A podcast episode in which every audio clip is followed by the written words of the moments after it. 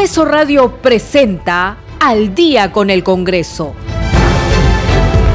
Una síntesis informativa del trabajo legislativo, de representación y de fiscalización del Parlamento Nacional.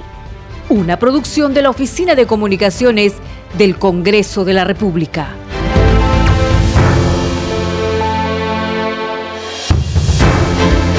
Están amigos? Muy buenas noches, bienvenidos. Esto es Al día con el Congreso. Hoy es lunes 23 de mayo del 2022. Empezamos la semana, por supuesto, con noticias del Parlamento Nacional. Está con ustedes en la conducción Perla Villanueva, en los controles Franco, Roldán y Rafael Cifuentes. De inmediato, nuestros titulares. El informe de fiscalización específica de las declaraciones juradas de la vicepresidenta de la República, Dina Boluarte, elaborado por la Contraloría, será distribuido en físico y de manera virtual a todos los grupos parlamentarios, así lo dispuso la presidenta del Congreso, Mari Carmen Alba. La Contraloría General de la República advirtió en dicho informe que Dina Boluarte habría incurrido en una infracción al artículo 126 de la Constitución al haber firmado documentos como presidenta de la Asociación Privada Club Departamental Apurímac durante el actual gobierno. La comisión especial encargada de seleccionar a los candidatos a defensor del pueblo sesionará mañana martes 24 de mayo desde las 3 de la tarde. La congresista Ruth Luque de la bancada Cambio Democrático informó que su grupo parlamentario tuvo una reunión con todos los candidatos a defensor del pueblo. Señaló que quien asuma el cargo deberá garantizar los derechos fundamentales de toda la población. Y la Comisión de Constitución del Congreso debatirá mañana martes un conjunto de proyectos de ley que proponen realizar reformas constitucionales para el retorno de la bicameralidad en el Parlamento. Según la agenda de la comisión, entre las propuestas figura la iniciativa legislativa presentada por la presidenta del Congreso, Mari Carmen Alba Prieto.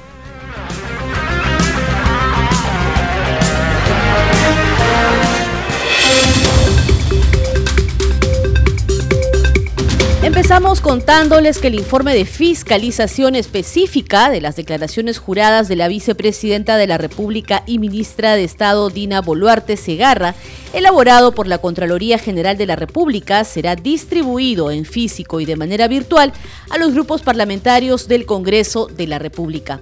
Así lo dispuso la presidenta de ese poder del Estado, Mari Carmen Alba Prieto, durante la sesión del Consejo Directivo, en la que se dio lectura al oficio enviado por el titular del máximo organismo de control, Nelson Schack.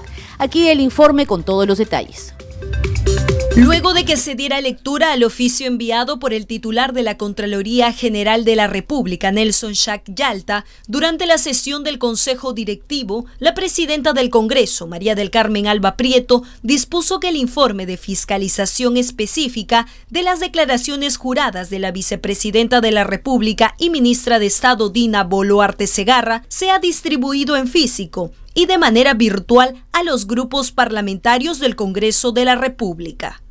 El referido informe, elaborado por la Contraloría General de la República, recomienda que se remita el mismo en sobrecerrado para las acciones que correspondan en el marco de sus competencias respecto a los hechos vinculados a una conclusión específica Cabe indicar que dicha conclusión del informe señala que la fiscalizada durante el periodo del ejercicio del cargo de ministra de Estado en el despacho de Desarrollo e Inclusión Social intervino en la gestión de la Asociación Privada Club Departamental Apurímac, suscribiendo documentos de carácter público como presidenta del Consejo Directivo. Agrega que esta acción resultaría incompatible con su cargo de ministra de Estado, por lo que existiría una presunta infracción del artículo 126 de la Constitución Política del Perú. En tanto, el segundo vicepresidente del Congreso, Enrique Wong, dijo que se revisará la documentación entregada por la Contraloría General de la República respecto al caso de la vicepresidenta Dina Boluarte. Toda denuncia, toda denuncia necesita ser profundizado, verificar si en realmente existe, existe en esta base. Lo, dice la Contraloría. Para eso, la Contraloría. Eh, vamos a recibir y vamos a, ver todos los análisis y tengan la seguridad que si va a, su comisión de acusación constitucional se actuará con todo rigor y con toda la verdad. Acá no se trata de favorecer a nadie, ¿no? Vamos ahora con otras noticias. La comisión especial encargada de seleccionar a los candidatos a defensor del pueblo sesionará mañana martes 24 de mayo desde las 3 de la tarde. La congresista Ruth Luque de la bancada Cambio Democrático informó que su grupo parlamentario tuvo una reunión con los candidatos a la Defensoría del Pueblo. Señaló que ratifican la transparencia de este proceso y que quien asuma el cargo deberá garantizar los derechos fundamentales de toda la población.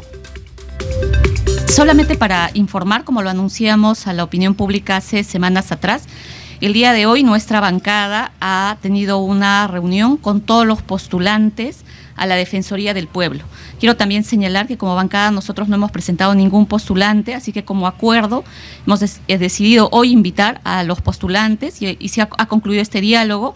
De los seis postulantes que han sido presentados por las distintas bancadas, han acudido cinco personas eso es lo que queríamos informar. Este, nos parece importante esta elección, eh, que sabemos que está en manos, digamos, parte de este proceso de la Junta de Portavoces y alrededor de, estos, de estas entrevistas cortas que hemos tenido como bancada nos permita también luego, seguramente en el proceso de evaluación que seguirá al interior de la Junta de Portavoces, tomar una posición final sobre esta elección.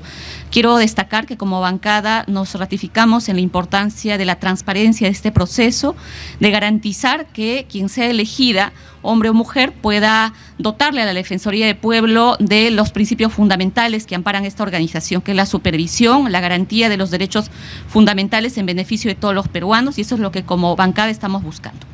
Muchas gracias.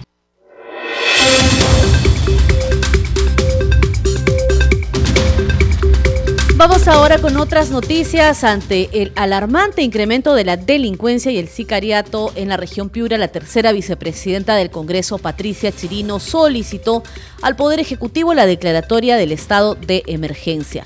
La congresista alertó que no solo Lima y Callao, sino en todo el país, la delincuencia, los robos, asaltos, las extorsiones y el sicariato se están apoderando de las ciudades y Piura no es la excepción. La legisladora refirió que en Piura se vive constantemente una ola de asesinatos, robos a mano armada, comercialización de drogas, extorsión y cobro de cupos, problemas que afectan la tranquilidad y vida de los piuranos. Esto luego de reunirse con el jefe de la macroregión policial de Piura, general Edward Espinosa López, y los representantes de la sociedad civil de la región norteña, quienes le explicaron la real situación de la seguridad ciudadana en esta parte del país. La parlamentaria destacó la necesidad de fortalecer a la Policía Nacional del Perú con un marco jurídico necesario para que puedan enfrentar con mayor fuerza y decisión a la delincuencia. Continuamos con más noticias. Las parlamentarias Marlene Portero y Magali Ruiz lamentaron el estado situacional en el que se encuentra el colegio emblemático San Juan de nivel secundario en Trujillo, en la región La Libertad. Esto en el marco de su función de fiscalización en esta ciudad como titulares de la Comisión Especial Multipartidaria de Monitoreo, Fiscalización y Control del programa Hambre Cero y la Comisión Especial Multipartidaria de Protección a la Infancia en el contexto de la emergencia sanitaria. Aquí el informe con todos los detalles. Recorrieron todas las instalaciones del Colegio San Juan ubicado en Trujillo, región La Libertad. Lo encontrado fue alarmante. De esta manera, las congresistas Marlene Portero y Magali Ruiz realizaron una visita inopinada en este centro educativo con el fin de monitorear y fiscalizar la situación en que estudian los menores. Pero nos damos con muchas sorpresas. Un colegio tan importante en la región La Libertad como el colegio emblemático, Colegio San Juan, todavía tenemos este, ambientes como la piscina que no están entregando. 12 años de espera, 12 años de gestión y con bastantes dificultades, como ustedes pueden apreciar. Encontramos diferentes deficiencias. Hay rajaduras, una piscina que todavía no ha sido entregada.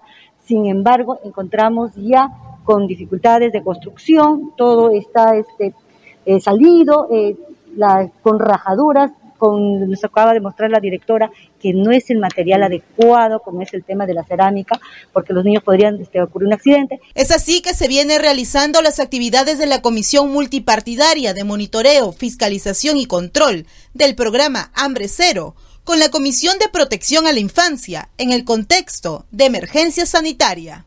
Estamos aquí en sitio en un colegio, entre comillas, emblemático. Los protocolos están bien, pero lamentablemente está a nivel de todo el Perú. Obras con arbitraje, se les da dinero, se les vuelve a dar 12 años. Cafetín, inservible. Auditorio, inservible. piscina inservible, eh, ascensor, o sea, es algo, como se dice, y se juega con la esperanza de una buena educación. Algunas de las obras mencionadas por las parlamentarias llevan casi 12 años esperando ser solucionadas. Mientras tanto, los casi 2.500 escolares estudian como pueden. ¿Pero a qué se debe la demora? Estos espacios están en posesión del PRONIET porque todavía no hacen entrega al colegio debido a que no terminan todavía de implementar.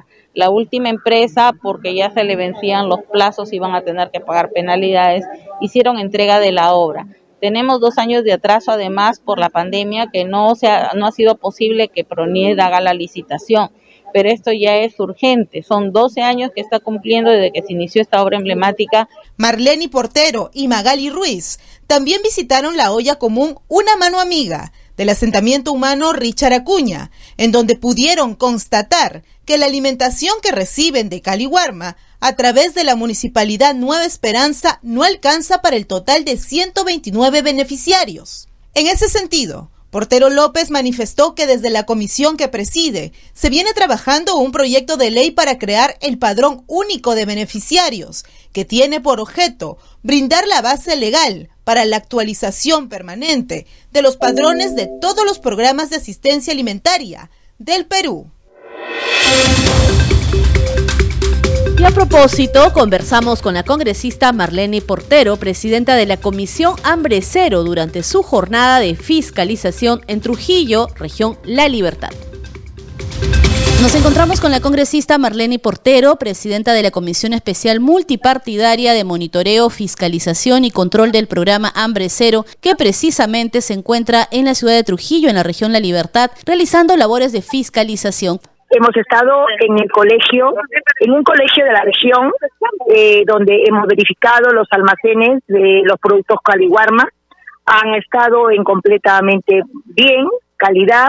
Eh, se reparte también con puntualidad el colegio Raimondi de, de Trujillo Centro. Y después hemos venido aquí al Cerro La Cabra bajo la mirada de este cerro 29 ollas. hemos estado in situ en la olla eh, Una Mano Amiga, donde hemos disfrutado de las madres. Hemos estado también cocinando y verificando la calidad, porque es una calidad, una que hacen el menú, también los productos de Caliwarma, que se les entrega cada este cada tres meses les han entregado desde el mes de desde el mes de diciembre hasta este mes recién les han dado otra entrega pero pues a ellos les faltaría no un poquito más de arroz. Y este verificando y fiscalizando estamos aquí en sitio con toda la comisión tanto de de este infancia y, protección a la adolescencia que es la gracias a la nuestra articuladora y nuestra también protagonista de este de esta fiscalización Magali la congresista Magali Ruiz y su equipo no y aquí estoy yo in con mi equipo de hambre cero fiscalizando y monitoreando que verdaderamente se llegue y como te digo, hay muchas también sugerencias, pedidos las necesidades que se nota de las mujeres emprendedoras en las ollas comunes, las protagonistas y las verdaderamente heroínas de que la gente no se haya muerto de hambre porque ellas articularon y salieron adelante. Mientras los comedores cerraban, ellas se activaban, ¿no? ¿Cuáles son las principales limitantes o las necesidades, carencias que ustedes han encontrado en esas ollas comunes que están visitando, congresista? Ellas lo que necesitan es que verdaderamente el bono FICE llegue, que no llegue el bono FICE. Eh, no tienen lo, agua, todo lo que es el servicio básico, no tienen luz, este, necesitan también eh, los alimentos que lleven puntuales eh, ya y directas, que ellas sean gestoras, por eso de nuestra ley para que estamos impulsando y que se reglamente, que ellas puedan manejar su propio presupuesto y no pase por dos o tres manos, ¿no? Y al final no llegue oportunamente, ¿no? Y no creas que ellas están estirando la mano y están esperando que les llegue. Aquí generan sus propios ingresos, tienen sus talleres donde hacen sus polos, hay niños con discapacidad que han hecho su, que son artistas, o sea, ellas están generando un cambio y eso debe ser ollas sostenibles, ollas autogestionarias. Venden su menú muy rico, eh, están pidiendo, hacen su, su picaronada, hacen sus todos sus actividades.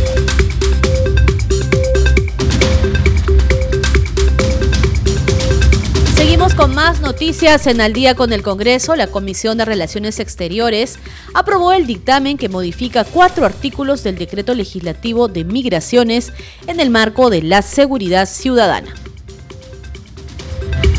Que modifican los artículos 10, 45, 61 y 63 del decreto legislativo 1350, el decreto legislativo de migraciones en el marco de la seguridad ciudadana. En este sentido, eh, voy a poner al voto para que ustedes le hagan conocer el sentido de su votación. Gracias. Señor presidente, el predictamen recae los proyectos de ley antes leídos ha sido aprobado por unanimidad de los presentes con 12 votos a favor. Muchas gracias. Muchas gracias, señora secretaria técnica. Señores congresistas, entonces eh, declaro que eh, los proyectos de ley que proponen, sí, que tiene que ver con el decreto, la modificación de cuatro artículos del decreto legislativo 1350 ha sido aprobado por unanimidad. Lo declaro aprobado por unanimidad y será entonces elevado al Pleno para su aprobación eh, y eventualmente se convierta en ley que modifica el decreto legislativo 1350.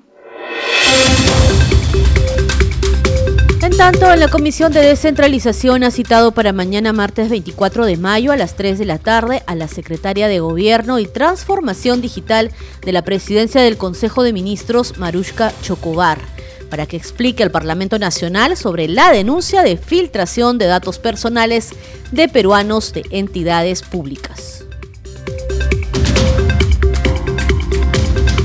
Vamos a cambiar el tono de la información porque a partir de hoy en Al día con el Congreso empezamos la campaña de sensibilización Protejamos de toda forma de agresión y violencia a niñas, niños y adolescentes que nadie les quite la alegría ni la inocencia. Una cifra que tenemos que revertir porque nos duele como peruanos, como madres, como hijas, como hermanas, es que entre enero y marzo de este año, el Ministerio de la Mujer y Poblaciones Vulnerables registró 5.861 casos de violencia sexual, cifra que incluye diferentes tipos de agresiones, entre ellas 2.634 casos de violación sexual, según la Unidad de Articulación de Servicios de Prevención, Atención y Protección del programa Aurora del referido ministerio.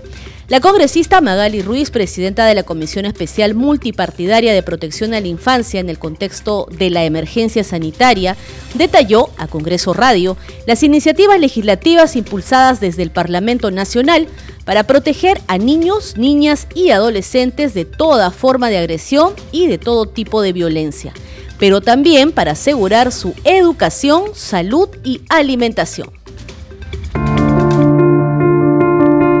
Protejamos de la violencia a las niñas, niños y adolescentes.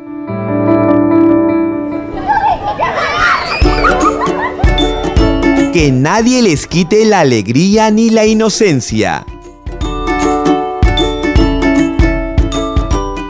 Establecemos contacto con la congresista Magali Ruiz, presidenta de la Comisión de Protección a la Infancia en el contexto de emergencia sanitaria si nos puede comentar cuáles son las iniciativas para brindar esta protección a los menores de nuestro país. ¿Qué iniciativas se han puesto de relevancia desde la comisión que usted encabeza?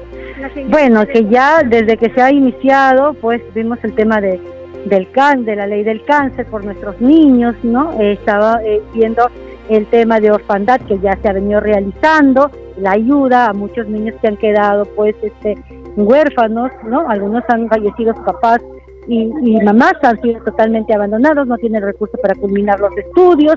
Estamos viendo también la exoneración de muchos jóvenes que han culminado ya el año pasado su, su secundaria, pero necesitan estudiar una carrera profesional, sin embargo no tienen los recursos este, económicos para seguir una carrera profesional, seguir en la universidad. Estamos en esa iniciativa la estamos todavía trabajando. Eh, en el tema de, em, de las queremos que se, que se declare en emergencia el sistema de protección del niño, de las niñas y de los adolescentes. Es una iniciativa que ya se ha presentado, que está en evaluación, que está pasando ya a, este, a la Comisión de la Mujer y con toda esta campaña que, se está haciendo nosotros, como está una semana representación, queremos incentivar también y unirnos, ¿no? Y que esto, porque hemos encontrado muchos niños eh, que son abandonados, a veces es por, parte de los, de los padres, ¿no?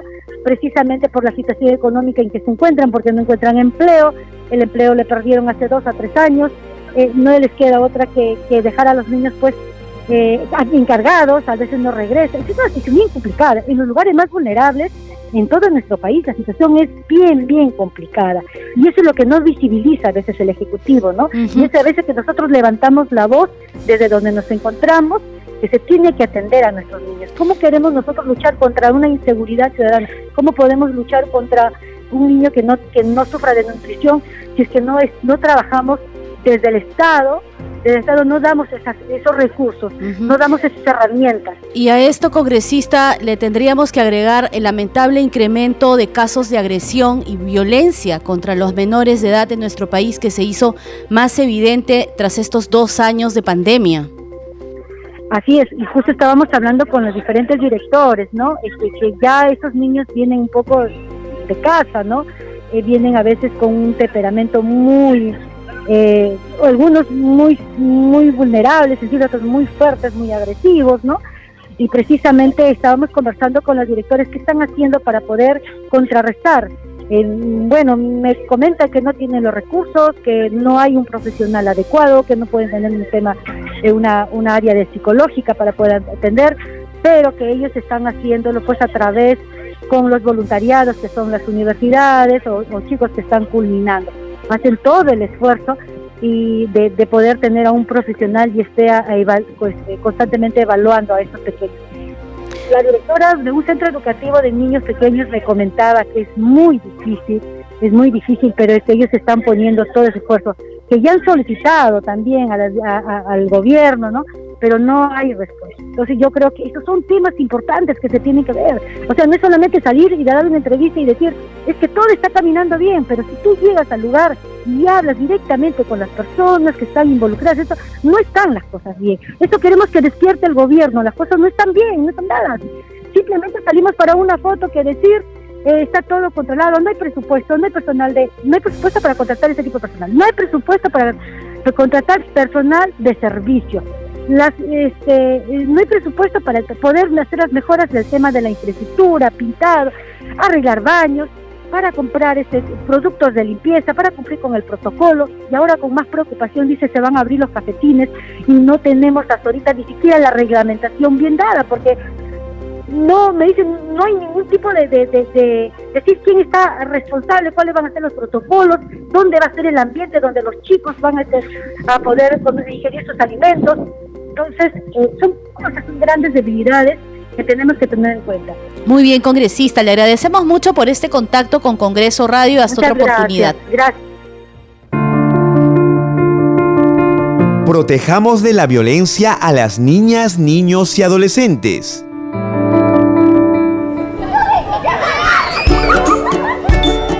Que nadie les quite la alegría ni la inocencia. Congreso Radio un congreso para todas las niñas, niños y adolescentes.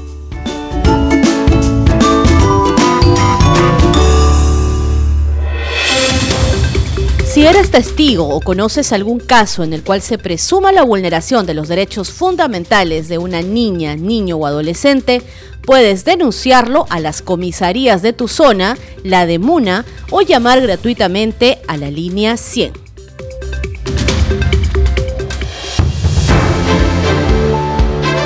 Estás escuchando Al día con el Congreso. Una breve pausa y ya regresamos con más noticias del Parlamento Nacional. Volvemos en breve.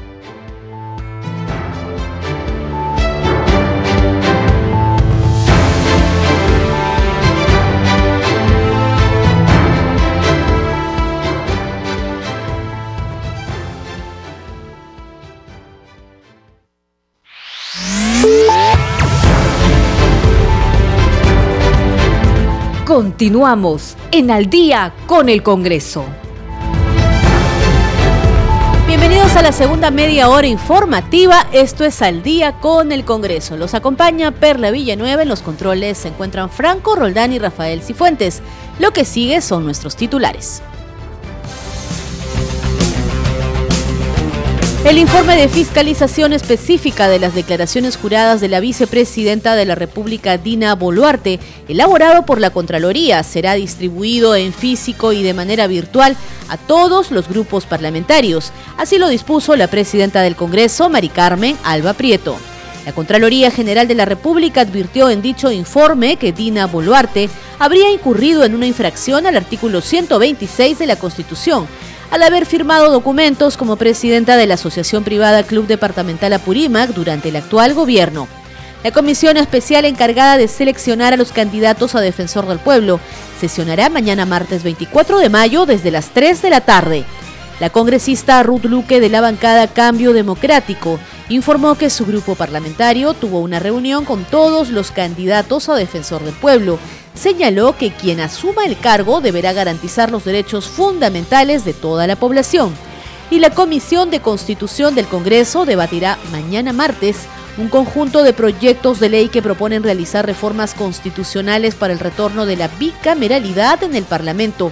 Según la agenda de la comisión, entre las propuestas figura la iniciativa legislativa presentada por la presidenta del Congreso, Mari Carmen Alba Prieto.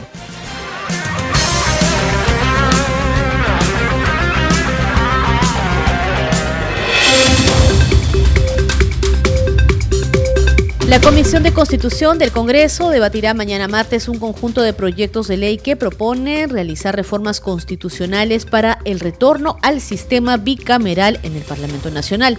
Según la agenda de la comisión, entre las propuestas figura la iniciativa legislativa presentada por la titular del Poder Legislativo, Mari Carmen Alba Prieto.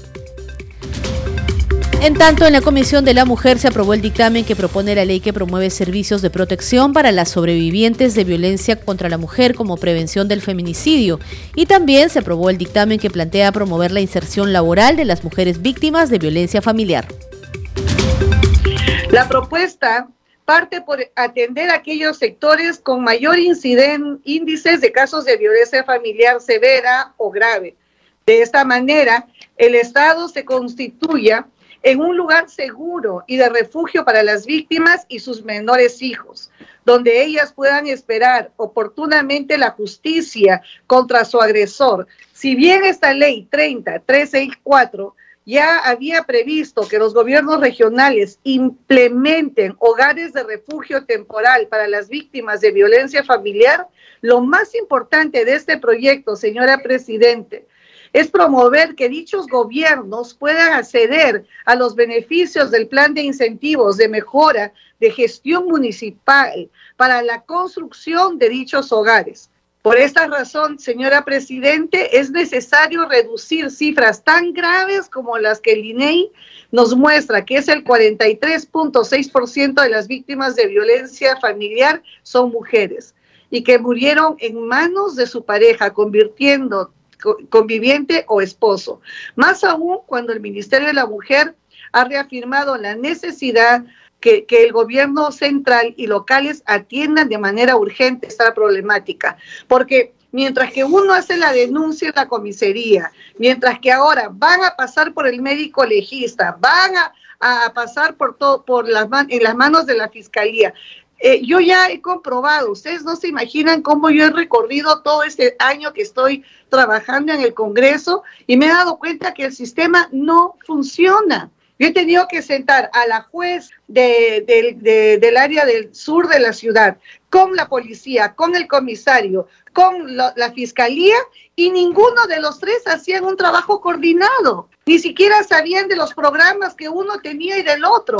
Y las distancias a veces son tan grandes ¿Cómo vamos a estar viendo una mujer agredida, golpeada, con niños llorando, sin zapatos, con pañal, sin pañal, a medianoche, si no hay quien les dé el albergue por lo menos por esa noche y tres, como usted decía, son hogares temporales. Es cierto, son hogares temporales, pero deberían de existir, deberían de existir, porque esa mujer golpeada, agredida, con esos niños muertos de miedo, de terror, de angustia, regresan al mismo lugar en dos o tres horas va a volver el, agresor y le va a sacar peor el ancho y a ver si se va a atrever a ir a la comisaría. La va a terminar matando. Entonces, es importantísimo que nosotros eh, le pidamos a los gobiernos regionales y las municipalidades que hagan esos lugares, señora Presidente, para poder hacerlas pernotar y por lo menos que puedan quedarse dos, tres, cuatro días hasta que se encuentre algún familiar que las pueda cuidar. Les contamos ahora que los titulares de Petro Perú es Salud y FONAFE tendrán que rendir cuentas sobre la ejecución de sus presupuestos institucionales antes del 30 de abril de cada año fiscal ante la Comisión de Presupuesto y Cuenta General de la República del Congreso. Así lo dispone el dictamen aprobado en forma unánime por ese grupo de trabajo parlamentario en el que se incorpora un artículo en el decreto legislativo del Sistema Nacional de Presupuesto Público, con lo cual se superaría un vacío legal en las vigentes. Tenemos los detalles en el siguiente informe. A fin de evitar un vacío normativo, la Comisión de Presupuesto aprobó el proyecto de ley 1431 que establece la rendición de cuentas de los presupuestos institucionales a cargo del Fondo Nacional de Financiamiento de la Actividad Empresarial del Estado, FONAFE, del Seguro Social de Salud, ES Salud, y de Petróleos del Perú, Petroperú, en el Sistema Nacional de Presupuesto Público para una mayor transparencia y credibilidad, además de identificar posibles casos de corrupción, toda vez que el presupuesto total de dichas entidades equivale al 33.3% del presupuesto del sector público. El presupuesto de apertura del año 2022 de salud asciende a 13.635 millones. El de la corporación FONAVE, excluido, es salud a 27.904 millones. Y el de Petro Perú es de 14.534 millones. En consecuencia, el presupuesto del conjunto de estas entidades asciende a 65.544 millones también fue aprobado el proyecto de ley 1515 que modifica la centésima cuarta disposición complementaria final de la Ley de Presupuesto del Sector Público para el año fiscal 2022, a fin de autorizar excepcionalmente la contratación de personal CASE en las universidades públicas en proceso de constitución para desempeñar los cargos de presidente, vicepresidente académico y de investigación que integren las comisiones organizadoras designadas por el Minedu. El nuevo procedimiento se realizará a través de la Oficina de Recursos Humanos a fin de que cumplan con los requisitos establecidos como para ser rector. Esta norma modifica el procedimiento para nombrar a, los funcionarios que van a desempeñar los cargos de presidente, vicepresidente académico y vicepresidente de investigación, que integran las comisiones organizadoras designadas por el Ministerio de Educación en el marco de lo dispuesto por el artículo 29 de la ley 3220, ley universitaria.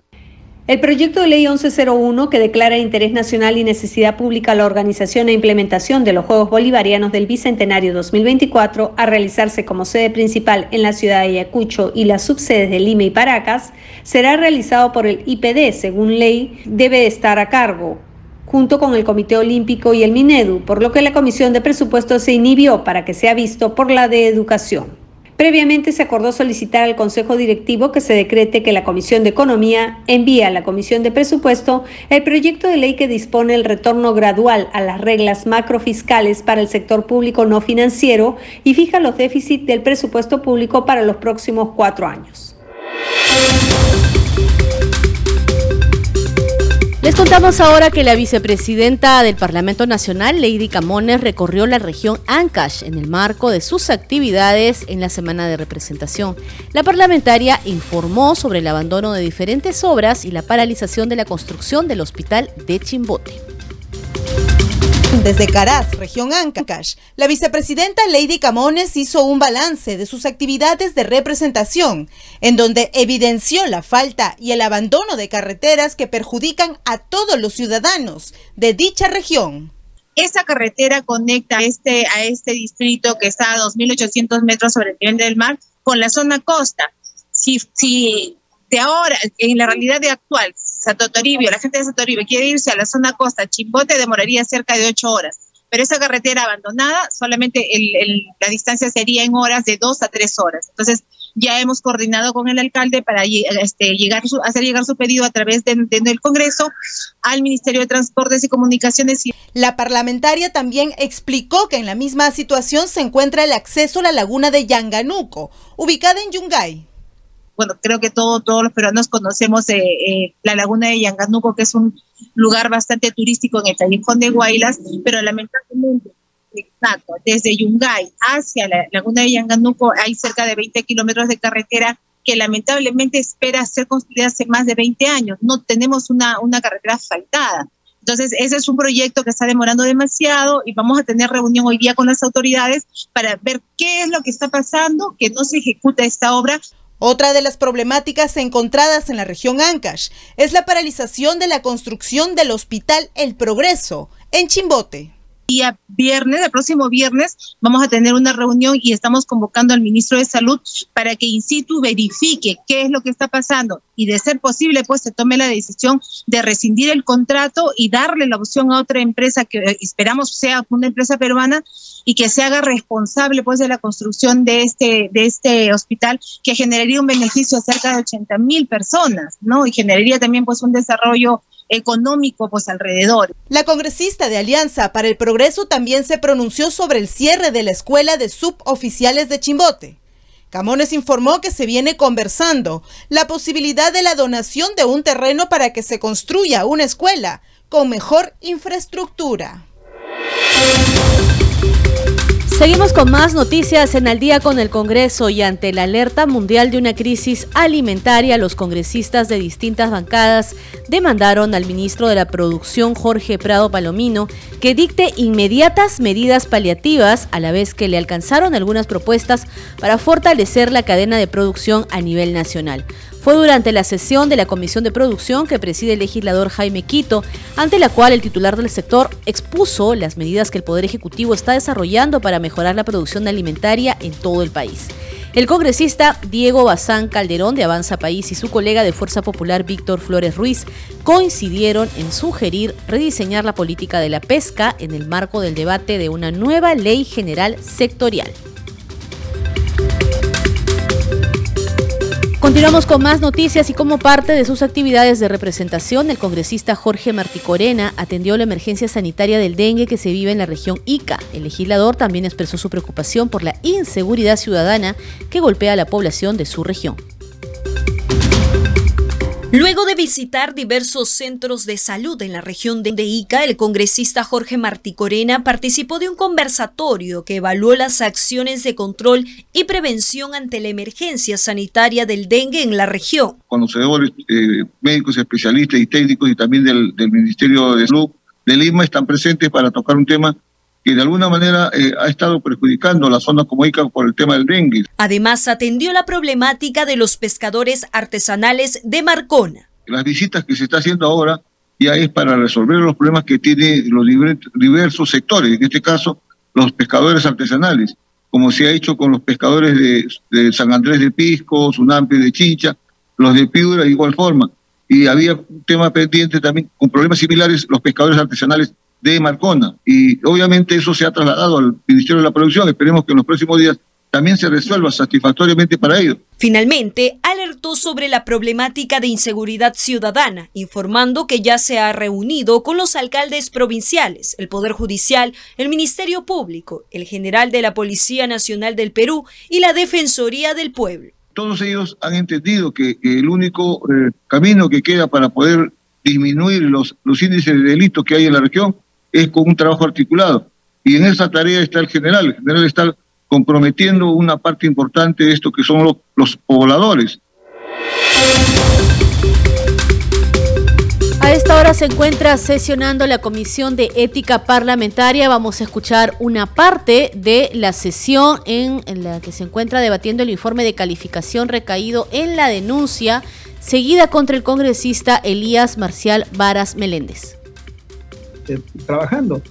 Y estando así, solo los que alguna vez hemos sufrido una fractura de mano, clavícula, hombro, pie o rodilla, este, sabemos cómo uno se tiene que desplazar en esas circunstancias y requiere de una asistencia y de una persona, sobre todo de, de confianza en el caso de él que refiere que vive solo aquí en la ciudad de Lima. Entonces, no veo que haya razones para que de pronto esto constituya una conducta antiética. Solo eso, Presidenta, muchas gracias. Muchísimas gracias, este congresista Cruz Mamani. Eh, ¿Alguien más? sí, María Agüero. Adelante, congresista María Agüero. Gracias, Presidenta. Bueno, mi solidaridad realmente con el congresista Varas, porque recuerden que mi persona también, gracias a la prensa, se dedicaron toda una semana por haber dicho una verdad, que quizás pueda ser mi verdad y no la de los demás, pero es una verdad. Y al extremo que tuve que hasta separarme de mis hijos y ellos y la prensa no no midió consecuencias del daño que puedan hacer no solamente a, nosotros como congresistas, sino a, nuestra, a, nuestros seres más queridos como pueden ser nuestros hijos. ¿no? a, lo que nos exponen cuando quieren ellos eh, tergiversar eh, lo que nosotros decimos. Y ellos tienen ese poder, pues es el cuarto poder. Y yo creo que nosotros también somos un poder, que precisamente quienes, quienes más nos desprestigian son ellos. Y nosotros yo creo que como colegas, más allá de las banderas ideológicas, políticas, partidarias, yo creo que también eh, somos colegas y, no estamos libres de, de, todas estas cosas que, que nos Por eso mi solidaridad y comprensión, y efectivamente sí, he sido testiga de que el colega, pues, eh, a pesar de que ha tenido esa licencia y ha podido estar muy tranquilo, pero cuando sabemos que nosotros, pues, sabemos, ¿no? Que no podemos descansar en este trabajo. Entonces, mi solidaridad y mi apoyo. Gracias, colegas. Muchas gracias, congresista María Agüero. ¿Alguien más? Habiéndose agotado este, las intervenciones, se solicita a la Secretaría Técnica someta a votación nominal el informe de calificación que recomienda declarar procedente la denuncia de parte contra el congresista Elías Marcial Varas Meléndez en el expediente 047. Le hacemos recordar al congresista Elías Marcial Varas Meléndez, al ser parte denunciada, no puede emitir su voto. Adelante, Secretaría Técnica, tomar el voto. Gracias, Presidenta. Vamos a iniciar la votación. Congresista Agüero Gutiérrez. En contra. Gracias, congresista Agüero. Congresista Anderson Ramírez. A favor. Gracias, congresista Anderson. Congresista Alegría García. Congresista Aragón Carreño. Congresista Bazán Calderón. Bazán Calderón a favor. Gracias, congresista Bazán. Congresista Cerrón Rojas. Cerrón Rojas en contra. Gracias, congresista Cerrón. Congresista Cortés. Congresista Cruz Mamani. En contra, Cruz Mamani. Gracias, congresista Cruz. Congresista Lizarzaburo Lizarzaburo. Congresista Morante Figari. A favor. Gracias, congresista Morante. Congresista Padilla Romero. En abstención. Gracias, congresista Padilla. Congresista Portalatino Ábalos. Congresista Saavedra Casternoque. En contra. Gracias, congresista Saavedra. Congresista Salguana Cavides. En contra. Perdón, ¿quién, ¿quién ha emitido su voto ahorita, en estos instantes? Congresista Torres Salinas. Torres Salinas en contra. Gracias, congresista Torres. Congresista Paredes. Saburo a favor, por favor. Congresista Saburo, estamos tomando su voto a favor. Congresista Paredes Fonseca. A favor. Gracias. Voy a volver a llamar a los congresistas que no contestaron el primer llamado. Congresista Alegría García. Congresista Aragón Carreño. Abstención. Gracias, congresista Aragón. Congresista Cortés Aguirre. Eh, abstención. Gracias, congresista Cortés. Congresista Portalatino Ábalos. En contra. Gracias, congresista Portalatino. Congresista Salguana Cavides. Presidenta, informa usted que el informe de calificación ha tenido cinco votos a favor, seis votos en contra y tres abstenciones. En consecuencia, el informe de calificación ha sido desaprobado. Gracias, Secretaría Técnica. Vamos ahora con otras noticias. Un proyecto de ley para promover la industrialización de la planta de olivo anunció la congresista y ministra de Trabajo Betsy Chávez tras recordar que ocupamos el séptimo lugar de producción mundial. Fue durante la presentación del libro Aprendiendo del olivo peruano en homenaje a Tacna. Somos el primer productor de olivo y somos el séptimo productor en el mundo. Por ello también he presentado un proyecto de ley a fin de poder promover e industrializar y ser más competitivo porque es la bandera de Tacna. Mi reconocimiento a cada uno de los señores autores de este libro. Quiero compartir con ustedes también, seguramente, yo sé que todos han leído en algún momento la, la Biblia, y decía en, el, en la historia que nos cuenta sobre el arca de Noé, que envió Noé justamente a través de una paloma, ¿no? y recordarán ustedes que llevaba justamente una ramita de olivo. Y el olivo, como bien indican, es el significado de, de paz. Congreso en redes. A esta hora le damos pase a nuestra compañera Danitza Palomino que nos trae las novedades en las redes sociales. Danitza, te escuchamos. Adelante.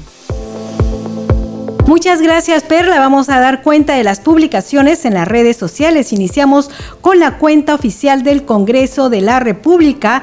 Informa que citan a la comisión especial encargada de seleccionar a los candidatos a defensor del pueblo para este martes 24 de mayo desde las 3 de la tarde. Vamos con otra publicación también de la cuenta oficial. Dice tu Congreso informa ante la alerta mundial de una crisis alimentaria, los congresistas de distintas bancadas al ministro de la Producción que dicte medidas inmediatas y le alcanzaron propuestas para fortalecer la cadena de producción. Vamos con la publicación del congresista Wilson Soto. Dice, como parte inicial del proceso de la denuncia constitucional 219 que hemos recibido con gran responsabilidad, acabamos de presentar el informe de determinación de hechos y pertinencia de pruebas a la Subcomisión de Acusaciones Constitucionales. Se convocarán audiencias para posteriormente elaborar el informe final.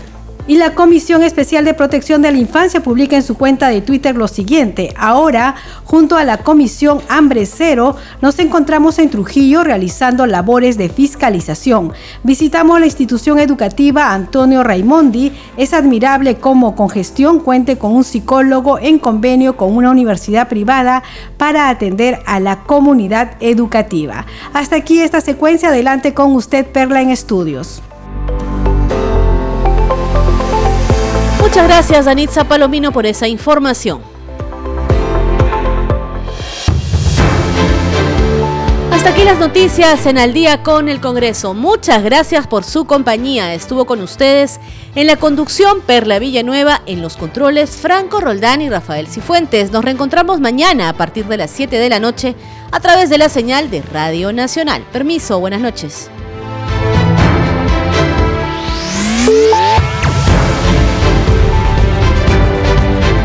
Congreso Radio presentó Al día con el Congreso. Una síntesis informativa del trabajo legislativo, de representación y de fiscalización del Parlamento Nacional. Una producción de la Oficina de Comunicaciones del Congreso de la República.